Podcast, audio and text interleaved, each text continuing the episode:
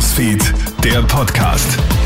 Hey, Tamara Hendrich bei dir vom Kronehit Newsfeed. Schön, dass du reinhörst. Ich melde mich mit einem kurzen Nachrichtenupdate für deinen Freitagabend.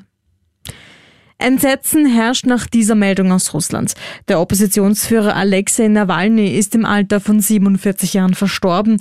Der Kreml-Kritiker ist ja in einer Strafkolonie inhaftiert. Dort soll er während eines Spaziergangs kollabiert sein.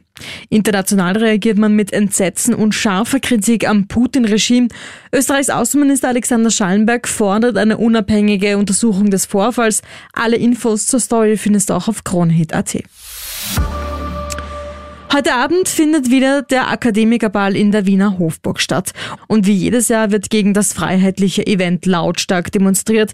Das betrifft dich vor allem, wenn du in der Wiener Innenstadt unterwegs bist. Rund um die Hofburg gilt ein Platzverbot.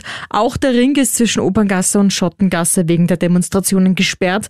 Selbst bei den öffentlichen Verkehrsmitteln muss man deswegen mit Einschränkungen rechnen. Für Autofahrer wird es ohnehin chaotisch.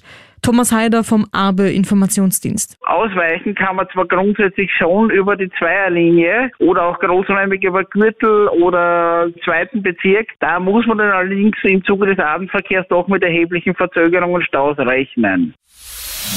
Wir brauchen dringend mehr Schutz für Meeressäuger. Der WWF schlägt jetzt anlässlich des Welttags der Wale an diesem Wochenende Alarm. Sechs der 13 Großwalarten gelten inzwischen als gefährdet oder vom Aussterben bedroht. Schuld daran ist einzig und allein der Mensch, nicht nur aufgrund von Walfang und Fischerei. WWF-Meeresbiologe Axel Hein. Die Schifffahrt hat ihren Beitrag, denn es kommt immer wieder zu Kollisionen, die oft tödlich enden. Es gibt verloren gegangene Netze, in denen sich Wale verfangen können. Plastik ist natürlich auch ein Thema und wir sehen gestrandete Wale, deren Mägen voll mit Plastik sind. All diese Bedrohungen gilt zu reduzieren, damit die Wale eine Zukunft haben. So, das war's mal von mir. Alle Updates checkst du dir wie immer im Kronehit Newsfeed oder online auf kronehit.at. Ich wünsche dir ein schönes Wochenende. Kronehit Newsfeed, der Podcast.